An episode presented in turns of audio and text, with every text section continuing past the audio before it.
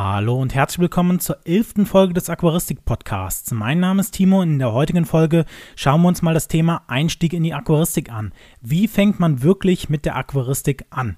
Also würde ich sagen, let's go!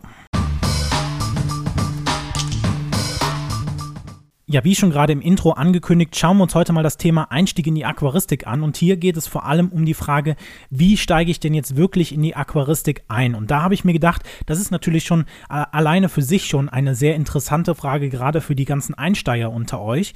Aber ich dachte mir, um das Ganze vielleicht noch etwas spannender zu machen, machen wir heute einfach mal ein kleines Gedankenexperiment noch zusätzlich dabei. Und da könnt ihr gerne, wenn ihr vielleicht schon Erfahrung habt, auch mitmachen. Ähm, denn ich habe mir einfach vorgestellt, okay, als ich diesen Podcast Podcast ein bisschen vorbereitet habe, naja, wie würde ich denn jetzt quasi in die Aquaristik einsteigen, wenn ich jetzt kein Aquarium hätte? Und da habe ich mir gedacht, ist eigentlich ein ganz cooles Gedankenexperiment, einfach zu sagen, okay, ich wache eines Morgens auf und ich habe keines meiner beiden Aquarien mehr hier. Das heißt, ich habe weder Technik noch Aquarium noch Fische, gar nichts mehr hier und müsste jetzt quasi von null an wieder einsteigen, habe aber natürlich das Wissen, was ich jetzt habe. Und genau da ist für mich der Punkt, wo es so interessant wird, da man natürlich da vielleicht sehen kann, gerade die Leute, die mit dem Hobby gerade erst anfangen, haben natürlich einen anderen Wissensstand als jene, die beispielsweise schon mehrere Jahre dabei sind. Und daher dachte ich mir, ist es vielleicht ganz cool, das mal aus den Augen eines erfahrenen Aquarianers zu sehen oder eines erfahreneren äh, Aquarianers. Ich bin ja auch da nicht äh, quasi der, der King, sagen wir mal so, unter den, unter den Aquarianern. Ne? Also das sind auch immer nur meine Gedanken. Das heißt, es kann auch ein anderer Aquarianer oder jemand anders anders sehen, ein YouTuber-Kollege oder sowas von mir. Das heißt, ähm, ihr solltet natürlich da nachher im Endeffekt eure eine, eigene Meinung rausbilden, aber natürlich kann man da in dem Fall auch einfach mal so ein bisschen quasi seine Gedanken schweifen lassen. Und das möchte ich halt in diesem Podcast hier genau machen. Und dann würde ich sagen, lass uns direkt zum ersten Schritt kommen. Und der erste Schritt wäre für mich, wenn ich den Morgen dann aufstehen würde und sagen würde, hey, ich möchte jetzt wieder neue Aquarien haben, dann würde ich erstmal eine kleine Recherche durchführen, also Informationen sammeln und mir einfach mal so ein paar Blaupausen, so ein bisschen Inspiration, das ist vielleicht das bessere Wort als Blaupausen, Inspiration suchen. Das heißt, wir werden in den nächsten Schritten noch zu spezifischeren Fragen kommen. Und hierfür ist es halt notwendig, dass ihr eine gewisse, ja, ein gewisses Hintergrundwissen so habt, beziehungsweise ungefähr wisst, was ihr eigentlich wollt. Und dafür ist halt diese Recherche und dieses Sammeln von Informationen da. Einfach, dass man nicht sagt, okay, ich will jetzt genau dieses Becken haben oder ich will genau XYZ oder sowas. Also nicht, dass man jetzt genau irgendwas sagen muss, sondern dass man halt einfach sagt, okay, ja, diese, dieser und jenes, äh, das ist ganz interessant. Ähm, ich finde diese Fische vielleicht ganz interessant, finde ich sehr schön. Und dass man halt quasi dann erst in den nächsten Schritten wirklich dann hingeht, ähm, das Aquarium auswählt und so weiter und so fort. Da kommen wir ja gleich noch zu. Okay, nachdem wir jetzt einfach dann quasi die Recherche gemacht haben, ein bisschen Informationen gesammelt haben, dann stellt sich für mich dann die Frage, welche Erwartungen oder Vorstellungen hast du bzw. habe ich in dem Falle? Und hier muss ich natürlich sagen, dass diese Frage vor allem auf die, ich sage jetzt einfach mal zwei großen Richtungen ja quasi ein, einzahlt. Und hier ist es halt so, dass natürlich die Aquaristik quasi der Oberbegriff ist. Und wir haben natürlich hier innerhalb der Aquaristik noch mehrere Unter- Bereiche, um das jetzt mal so zu sagen.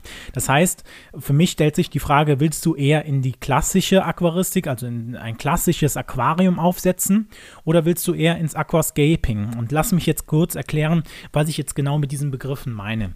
Für mich ist das klassische, das, die klassische Aquaristik oder ein klassisches Aquarium ein Aquarium, wo der Fokus eher auf den Fischen liegt. Natürlich sind auch in diesem, in diesem klassischen Aquarium natürlich Pflanzen drin, es ist äh, Bodengrund drin und so weiter und so fort, aber der Fokus liegt halt hier auf den Fischen.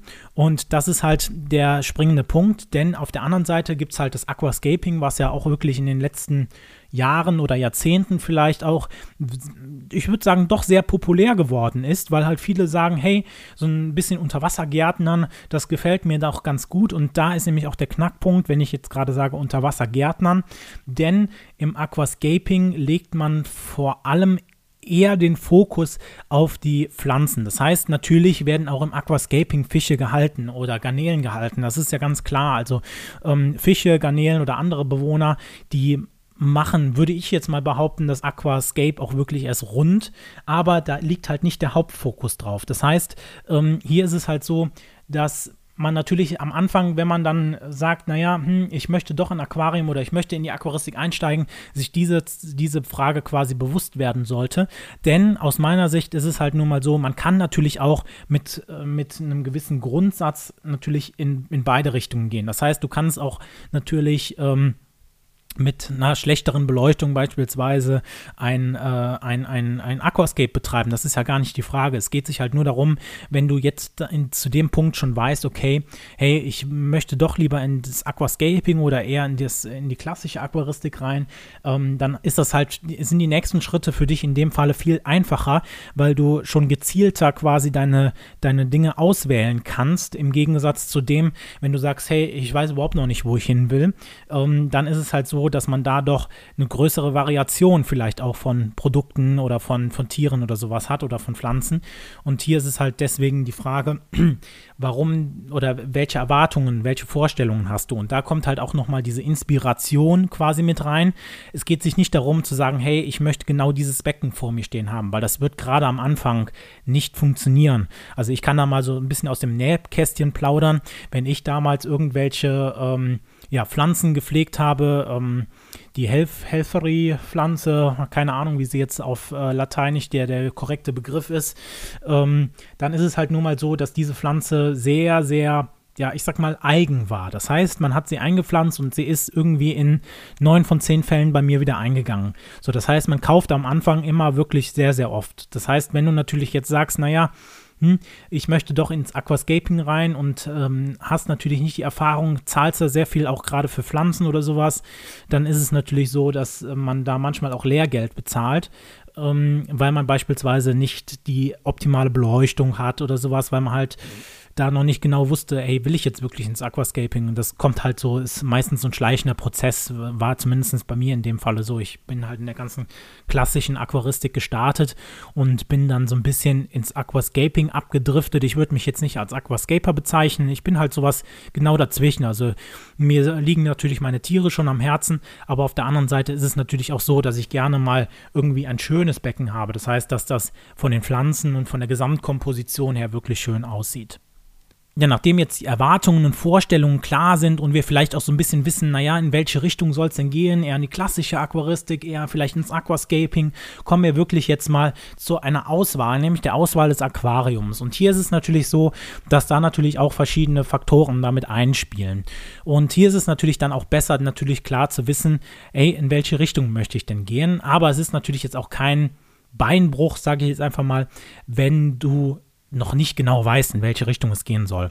Aber solche Fragen wie beispielsweise die Größe des Beckens, die drängen sich natürlich dann auch beim Kauf direkt auf. Möchte ich eher ein kleineres Becken pflegen, also ich sag mal irgendwie irgendwas um die 60 Liter, beziehungsweise möchte ich vielleicht auch eher doch ein größeres Becken, 120, 200 Liter pflegen. Das sind natürlich Fragen, die du dann auch beantworten musst. Und hier ist es natürlich so, wenn du jetzt beispielsweise ins Aquascaping tendierst oder zum Aquascaping, dann ist es so, dass in der Regel, gerade auch für Anfänger, natürlich die Becken eher kleiner sind. Das heißt, man muss natürlich auch einiges an Hardware vielleicht auch dazu kaufen, beziehungsweise an Hardscape, also Steine, ähm, Bodengrund, Wurzeln oder sowas, äh, was natürlich alles Geld kostet. Und da macht es natürlich dann Sinn, ein kleineres Aquarium zu nutzen, also ein, ein ähm, Nanobecken beispielsweise. Hier muss man aber natürlich dann auch zum Beispiel darauf acht geben, dass natürlich dann auch ähm, die Beckengröße natürlich die Fische oder die Bewohner limitiert. Das heißt, äh, in Deutschland ist es gesetzt, dass ähm, Fische erst ab einer Literzahl von 54 Litern ähm, Beckenvolumen gehalten werden dürfen. Das heißt, wenn du dir jetzt ein kleineres Becken, irgendwie 30 Liter oder sowas aussuchst, darfst du laut Gesetz keine Tiere in dein, also keine Fische in deinem Becken halten. Garnelen ja, aber keine Fische. Und das ist natürlich dann halt schon ein Problem.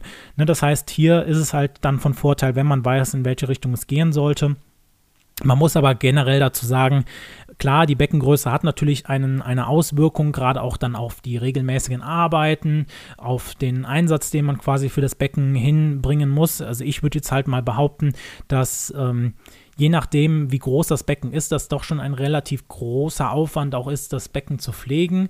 Gerade halt ähm, ja, im Hinblick beispielsweise auf Wasserwechsel. Das kann man natürlich auch heute alles ja, automatisieren, ist vielleicht falsch gesagt, so mit Schläuchen auch nochmal einfacher machen. Aber man sollte sich natürlich auch bewusst sein, dass da vielleicht dann doch mehr Materialeinsatz und auch Arbeitseinsatz vonnöten ist, wenn man ein größeres Becken nimmt. Ich denke mal so, die Standardgröße in dem Falle ist so ja, ich sag mal 120 Liter. Also, wenn ich jetzt nochmal heute einsteigen würde, würde ich mir wahrscheinlich und in die klassische Aquaristik reingehen würde, würde ich mir doch wieder ein 120 Liter Becken kaufen, weil ein 60 Liter Becken ist aus meiner Sicht ein bisschen zu klein oder wäre mir jetzt an der Stelle persönlich zu klein. Es kommt natürlich auch immer auf euer Belieben an oder auf euren Platz, den ihr auch zur Verfügung habt. Aber auf der anderen Seite muss man dann auch dabei sagen, naja, ein 120 Liter Becken ist nicht zu groß und nicht zu klein. Von daher wäre es für mich die optimale äh, Beckengröße. Dann ist natürlich auch von Relevanz die Form. Das heißt, es gibt natürlich auch verschiedene Formen. In der Regel wird es die ganz normale rechteckige Form sein. Ähm, es soll aber jetzt hier auch nicht untergehen. Es gibt natürlich auch noch andere Formen. Es gibt Eckaquarien ähm, oder runde Aquarien. All das müsst ihr euch natürlich dann fragen. Es hat natürlich alles Vor- und Nachteile. Da gibt es im Netz bestimmt auch genug ähm, ja, quasi Guides, die euch da so ein bisschen durchführen. Diese Frage möchte ich jetzt nicht weiter erläutern. Und dann kommen wir noch zu einer großen Frage bei der Auswahl des Aquariums, die man da auch beantworten muss. Möchte ich eher ein einzelnes Aquarium kaufen, also wirklich nur den Glaskorpus für sich, oder möchte ich doch eher ein Komplettset kaufen? Dazu habe ich schon mal ein Video gemacht, das verlinke ich dir auch unten in den Show Notes. Das ist halt die Frage dann auch, und wir kommen letztendlich immer wieder, und das werden wir auch gleich in den nächsten Fragen so ein bisschen kommen, ähm, immer wieder auch so ein bisschen auf die Ursprungsfrage zurück. Welche Erwartungen, welche Vorstellungen hast du? Denn es ist natürlich nun mal so, dass wenn ich einzeln die Dinge aussuche, mir natürlich auch ähm, ja, bestimmte Technik zusammensuchen kann, was ich natürlich bei einem Komplettset nicht kann. Die ganzen Komplettsets finde ich als Anfänger wenn du nicht viel Erfahrung hast, wenn du nicht weißt, ähm, welcher Filter äh, reicht jetzt für dieses Becken oder welche Beleuchtung reicht für dieses Becken, finde ich aus meiner persönlichen Sicht die Einsteiger-Sets oder diese Komplettsets eigentlich ganz gut, weil sie halt aufeinander abgestimmt äh, die Komponenten beinhalten und du nicht als Aquarianer dann da stehst ähm, und, und sagen musst, naja, ich möchte jetzt diese oder jene Lampe oder diesen oder jenen Filter haben. Das kann manchmal ein Vorteil sein, es kann natürlich auch ein Nachteil sein, das ist ganz klar. Also die Komplettsets sind in der Regel etwas ich sage jetzt einfach mal leistungsschwächer. Das heißt, egal ob es jetzt der Filter ist oder die, die Beleuchtung, wenn du jetzt wirklich ähm, sehr anspruchsvolle Pflanzen beispielsweise pflegen willst, dann ist ein Komplettset von der Beleuchtung her nicht ganz so optimal. Aber das kann man halt im Nachhinein auch immer noch aufrüsten. Also wenn du jetzt sagst, naja, mir ist, ich weiß noch nicht so wirklich, in welche Richtung es gehen soll, dann würde ich dir an der Stelle halt das eher das Komplettset an den, ans Herz legen, weil es halt aus meiner Sicht gerade auch für Anfänger den Vorteil birgt, dass man da jetzt nicht ähm, großartig was falsch machen kann. Also die ganzen Komplettsets der großen Hersteller oder so, die sind aus meiner Sicht ähm, ja, eigentlich ganz gut. Ich hatte damals selber ein Rio 125. Das ist natürlich jetzt auch heute alles schon weiterentwickelt. Aber ähm, ja, finde ich an der Stelle halt für einen Anfänger in Ordnung. Okay, nachdem wir dann nun das Aquarium ausgewählt haben, kommen wir auch dann zur Auswahl der Technik. Ähm, Auswahl der Technik in dem Falle vorher, vor den Pflanzen und Tieren, da wir natürlich auch eine gewisse Technik brauchen, um überhaupt die Tiere pflegen zu können. Und hier ist es so, ich habe da auch schon mal ein Video zu gemacht, so wie viele Themen eigentlich, die, jetzt, die ich jetzt hier in diesem Podcast anspreche, ähm, einfach welche Technik ich wirklich im Aquarium brauche. Und hier ist es natürlich so, dass ich jetzt sage an der Stelle als preisbewusster Aquarianer, wenn man das jetzt mal so sagen kann, dass es immer auf den Use Case ankommt. Das heißt, es kommt immer wirklich auch darauf an, und da muss ich schon wieder auf die erste Frage quasi verweisen, ne, oder auf die zweite Frage, welche Erfahr Erwartungen und Vorstellungen hast du? Ähm, wenn du jetzt einfach nur Tiere pflegen willst, also ein ganz normales Aquarium haben willst, dann brauchst du nicht die dicke CO2-Anlage, dann brauchst du vielleicht gar nicht die dicke Beleuchtung oder noch zusätzlich den pH-Wert-Controller oder was auch immer. Ne? Also da reichen die ganz normalen Basistechnologien, sowas wie Filter, ähm, eine normale Beleuchtung, ein Heizer und das war's. Ne? Also das sind halt so die, die, ähm, die Dinge, die ich jetzt quasi als äh, wirklich Standardanfänger wählen würde. Wenn du dann sagst, hey, ähm, naja, ich will doch irgendwie die ein oder andere anspruchsvollere Pflanze darin haben, dann kann man halt überlegen, okay, nimmt man dann dazu noch beispielsweise eine CO2-Anlage oder nimmt man doch die dickere Beleuchtung? Sowas halt, das sind halt dann natürlich Fragen, die du dir dann stellen musst. Da gibt es halt, wie gesagt, Aussagen auch in dem Video zu. Ich glaube, ich habe schon mal einen Podcast auch zu dieser Folge gemacht. Wie gesagt, findest du alles unten in der Videobeschreibung oder in, der, in den Show Notes verlinkt.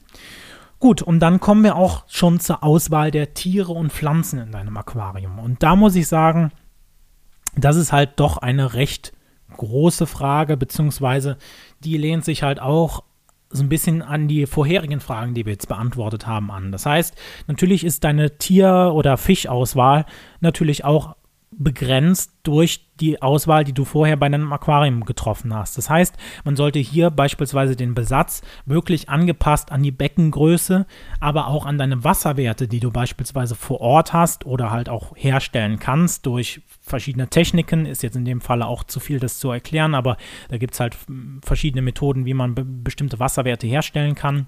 Ähm, beziehungsweise aber auch, welche anderen Tiere du in deinem Becken halten willst, natürlich dann auch angepasst sein muss. Das heißt, hier solltet ihr wirklich dann schauen, okay, ähm, naja, ich habe beispielsweise ein 120 Liter Becken, ich möchte jetzt irgendwie anfangen Okay, dann würde ich jetzt erstmal schauen, was könnte man denn für Tiere in einem 120-Liter-Becken halten. Da hat man natürlich so Standardtiere wie beispielsweise Neons.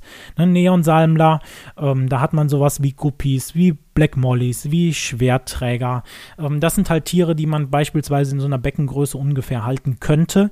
Wenn du dir da unsicher bist, dann gibt es im Internet genug Foren oder nicht Foren, das ist vielleicht der, der, der falsche Suchort dafür, gibt es genug Archive, wo man so bestimmte Fischporträts sich raussuchen kann oder auch gerne mal einfach im äh, Zooladen nachfragen, denn der Zooladen ist nicht immer ganz so schlecht, wie man das vielleicht vermuten würde, denn da sind natürlich auch, je nachdem, äh, wo, wer jetzt bei dir im Zooladen davor steht, sind es natürlich dann Leute, die da auch Ahnung von haben und die dich da auch natürlich gut beraten wollen. Ich weiß, das ist nicht immer so, aber ich ähm, würde jetzt einfach mal sagen, in der Regel hat der Zoobesitzer oder der Zooladenbesitzer, so der Verkäufer, natürlich auch ein Interesse daran, dass es den Tieren gut geht. Von daher werden die dich natürlich da auch in der Regel dann gut beraten. Und ja, dann kommen wir auch schon zu den Pflanzen. Und hier ist es so, dass ich, wie ich eben auch schon gesagt habe, eher die anspruchsloseren Pflanzen für Anfänger sinnvoller halte. Denn ich muss mir natürlich die Frage gefallen lassen, wie viele Pflanzen sind denn jetzt wirklich in meiner Aquaristik-Karriere schon eingegangen, beziehungsweise wie viele habe ich davon schon neu gekauft und wie viel hat das gekostet? Und hier muss ich sagen, gerade am Anfang habe ich da ja doch sehr, sehr viele Fehler gemacht. Ich habe einfach nach äh, Gutdünken oder nach Schönheit ausgesucht. Das heißt, ich habe gesagt, hey, die Pflanze würde mir gefallen, die nehme ich jetzt einfach mit. Und man hat dann gesehen, naja, das ging halt für irgendwie ein paar Wochen gut und dann fing die Pflanze an, langsam abzusterben. Das hat dann natürlich bei mir als Aquarianer den Frust gefördert. Ne? Irgendwie wachsen die Pflanzen nicht, es ist veralkt, ähm, sie gehen ein oder sowas. Und auf der anderen Seite ist es natürlich auch so, dass es halt sehr, sehr teuer ist. Das heißt, ähm, da sollte man sich natürlich dann auch die Frage stellen, was kann ich denn für Pflanzen in meinem Aquarium überhaupt pflegen? Und ich weiß, dass es jetzt als Anfänger vielleicht eine etwas schwierigere Frage ist, aber da gibt es halt auch viele Pflanzendatenbanken im Netz, ähm, bei denen man, oder auch die Händler, die beispielsweise Online-Händler, die das auch schon relativ gut in ihren Online-Shops angeben, was die Pflanzen wirklich für Wasserparameter oder für, für ja, ich sage jetzt einfach mal Parameter benötigen, also ob die stark beleuchtet werden müssen, ob die eine CO2-Zufuhr benötigen. Also was findest du halt im Netz dann auch, beziehungsweise Erfahrungsberichte dazu. Und da kann ich sagen, wenn du halt deine Pflanzen angepasst an dein Aquarium auswählst, dann bringt es dir deutlich mehr, als wenn du sagst, hey, diese Pflanze, die finde ich jetzt total schön und deswegen packe ich die jetzt einfach in mein Aquarium, egal ob das jetzt von der Lichtstärke von CO2 oder so passt oder nicht. Ich packe die einfach da rein. Dann wirst du halt ein paar Wochen Spaß dran haben und danach danach wird diese Pflanze halt vermutlich auch eingehen. Deswegen sollte man da halt auch so wie quasi bei den Fischen auch natürlich immer schauen, dass deine Auswahl quasi an dein Aquarium, also an die vorherigen Entscheidungen angepasst ist. Nachdem wir dann die Tiere und Pflanzen ausgewählt haben, kommen wir auch letztendlich zur Einrichtung und der Einlaufphase. Und hier muss ich sagen, zur Einrichtung, da möchte ich jetzt gar nicht groß drauf eingehen, da habe ich schon mal ein Video zu gemacht. Im Endeffekt kann man da auch gar nicht so viel falsch machen. Ich glaube, viele Anfänger unter euch oder viele Einsteiger haben da so ein bisschen Angst, irgendwie was falsch zu machen. Wie gesagt, also man, man schmeißt quasi den Bodengrund ins Aquarium rein, Pflanzen rein, Wasser rein, Einfahrphase und dann erst kommen die Fische. Und da muss ich halt sagen, kann man jetzt, also wenn man ein paar Punkte beachtet, gar nicht so viel falsch machen. Ich habe aber zur Einrichtung auch schon mal ein Video gemacht, findest du jetzt auch nochmal unten verlinkt, gerade wenn es auch so ein bisschen in die Richtung vielleicht Aquascaping geht, wo man dann doch noch ein paar ja, ich sag mal, wie, wie nennt man es am besten, Designparadigmen oder halt äh, Perspektiven mit reinbringt. Also, dass man beispielsweise sagt, okay, ich versuche mein Aquarium möglichst nach dem goldenen Schnitt einzurichten und so weiter und so fort. Ähm, sowas erzähle ich dir auch in dem Einrichtungsvideo, wie ich auch damals mein 80-Liter-Becken eingerichtet habe. Und wenn man dann die Einrichtung quasi fertig hat, dann beginnt die Einlaufphase. Und das ist so die Phase, glaube ich, wo viele Aquarianer dann doch so ein paar kleine Fehlerchen machen. Ich habe da auch schon mal ein Video zu gemacht, findest du auch unten in den Show Notes verlinkt. Mein Gott, heute verlinke ich so viel in den Show Notes, aber es ist halt nun mal so, dass mein Kanal viele einzelne Videos beinhaltet, aber nie ein Video, das sagt, okay, jetzt mache das, das und das, weil das natürlich alles viel zu lange dauern würde und deswegen halt ganz viele kleine einzelne Videos daraus geworden sind. Und das, dieser Podcast ist halt eher so die Zusammenfassung, also ähm, quasi so der Ablaufplan, wie man sowas macht und quasi wie die Videos dann auch wirklich ähm, ja, zeitlich zusammengehören. Naja, okay, gut, so, so viel zu meinen Überlegungen. Ähm, Genau, das heißt, wenn wir die Einlaufphase beginnen, dann muss man natürlich sagen, für diejenigen, die jetzt überhaupt nicht wissen, was die Einlaufphase überhaupt ist, die Einlaufphase macht dein Aquarium erst wirklich lebendig.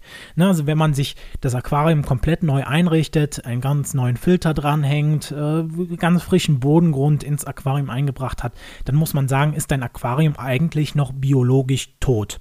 Das heißt, man hat natürlich schon beispielsweise Pflanzen drinne oder Wasser drinne, aber es sind noch nicht Mikroorganismen in deinem Becken drinne. Und in dem Falle spreche ich jetzt auf Bakterien an. Das heißt, wir haben in deinem Aquarium oder in jedem Aquarium ist es halt so, dass dort im Bodengrund und im Filter ähm, ja verschiedene Bakterien vorhanden sind, die dann quasi den Ablauf der Nitrifikation ähm, betreiben. Das heißt, äh, quasi Abfallstoffe umwandeln in verschiedene Zwischenprodukte und Endprodukt ähm, sodass halt dort ja einfach quasi die Müllabfuhr gespielt wird, wenn man das jetzt mal so sagen kann, so salopp. Und hier ist es so, dass viele Aquarianer aus meiner Sicht diese Einlaufphase ja, überspringen oder ich sage jetzt einfach mal versuchen, sehr stark zu verkürzen. Und hier ist es so, dass man heutzutage mit Starterbakterien schon eine gute Verkürzung hinbekommt. Das heißt, Starterbakterien sind in dem Falle einfach Bakterienprodukte, quasi, die du kaufen kannst im Handel, die man dann beispielsweise über den Filter oder über die Filtermedien besser gesagt drüber kippt und somit halt schon irgendwie die Filtermedien mehr oder weniger biologisch aktiv macht. Das heißt aber auch nicht, dass man dann sofort aus meiner Sicht sofort dann direkt die Fische einsetzen oder die Bewohner einsetzen kann. Das heißt, hier ist es halt so, dass ihr auch in dem Video wird es nochmal gesagt, deutlicher, eine gewisse Zeit abwarten müsst. Wie viel das jetzt in eurem Einzelfall ist, erfahrt ihr in dem Video. Aber hier ist es so, dass man diese Phase aus meiner Sicht jetzt nicht zu stark verkürzen sollte, beziehungsweise gar überspringen sollte, weil das kann halt dann doch schon enorme Konsequenzen auf deine Tiere im Aquarium haben. Und das wollen wir natürlich nicht, dass die Fische, die wir jetzt dann gekauft haben, irgendwie elendig aufgrund eines Nitritpeaks beispielsweise dann eingehen. Ne? Also da sollte man auf jeden Fall dann wirklich quasi das beherzigen, dass man halt einfach das Becken erstmal so stehen lässt, einfach erstmal sich überlässt und quasi wartet, bis das Becken wirklich biologisch aktiv und lebendig ist. Und ein weiterer Punkt, der in der Einlaufphase auch doch noch mal relativ häufig auftritt, ist ähm, ja Algenexplosion während der Einlaufphase. Und hier muss ich sagen, dass das auch so ein bisschen mit der Beleuchtung einherspielt, beziehungsweise der Düngung. Und hier ist es so, dass ich in meinen Becken, wenn ich sie eingefahren habe, eine Beleuchtung so auf ungefähr sechs Stunden eingestellt habe und mit den einzelnen Wochen, die das Becken dann stand, immer weiter hochgegangen bin. Genauso wie mit der Düngung. Also man fängt nicht in der Einlaufphase an, ähm, das Aquarium komplett auf normalem Niveau zu düngen, beziehungsweise ich würde sagen, schon fast in den ersten ein, zwei Wochen vielleicht gar nicht oder nur sehr, sehr moderat düngen, da halt einfach die Pflanzen ähm, ja, mit sich selbst beschäftigt sind. Ich werde jetzt hier zwei Fachbegriffe nehmen, Emers und Submers. Ähm, das heißt quasi einfach unter Wasser oder über Wasser gezogen. Das heißt, in der Regel werden deine Pflanzen, die du im Aquarium hast, es sei denn, es sind beispielsweise Stängelpflanzen, ähm, also die nicht von alleine stehen könnten, ähm, dann ist es halt so, dass diese meistens in der Regel ähm, E-Meers gezogen werden, also über dem Wasser ähm, und somit dann halt auch Blätter haben, die über Wasser Photosynthese betreiben. Und wenn man natürlich jetzt solche Emersenpflanzen auf einmal nach unter das Wasser bringt, also in den submersen Bereich, dann ist es natürlich erstmal so, dass diese ganzen Pflanzen natürlich erstmal damit ähm, ja quasi ausgelastet sind, überhaupt ähm, ja auf submerses Wachstum umzustellen. Also sie können natürlich submers wachsen, aber das muss auch erstmal dann passieren, weil die Blätter, die über Wasser sich gebildet haben, nicht ähm, ja quasi für das submerse Wachstum oder submerse Photosynthese gedacht sind. Das heißt, äh, die da sollte man halt wirklich schauen, dass man der Pflanze dann möglichst versucht, äh, quasi jetzt nicht zu sehr den, den, Stress zu machen nach dem Motto, okay, ich beleuchte dich mit zehn Stunden am Tag und äh, dünge auch noch zusätzlich, weil das kann halt sein, ähm, dass ja einfach die Pflanze diese ganzen Nährstoffe und das ganze Licht gar nicht aufnehmen kann und deswegen halt beispielsweise eine Algenexplosion entsteht. Also da sollte man auf jeden Fall auch nochmal drauf schauen. Und ähm, ja, dann hätte man quasi danach ein eingelaufenes Becken, könnte dann natürlich auch die Fische und Pflanzen, äh, die Fische besser gesagt, die man sich ausgesucht hat, dann auch im Geschäft kaufen und dann auch ins Becken überführen. Und das wäre quasi so die, das wären die Schritte quasi, die ich machen würde, wenn ich jetzt von null quasi nochmal neu starten müsste, ähm, mit keinem Aquarium, was ich hier habe und einfach nochmal quasi ganz ohne Becken einfach starten würde.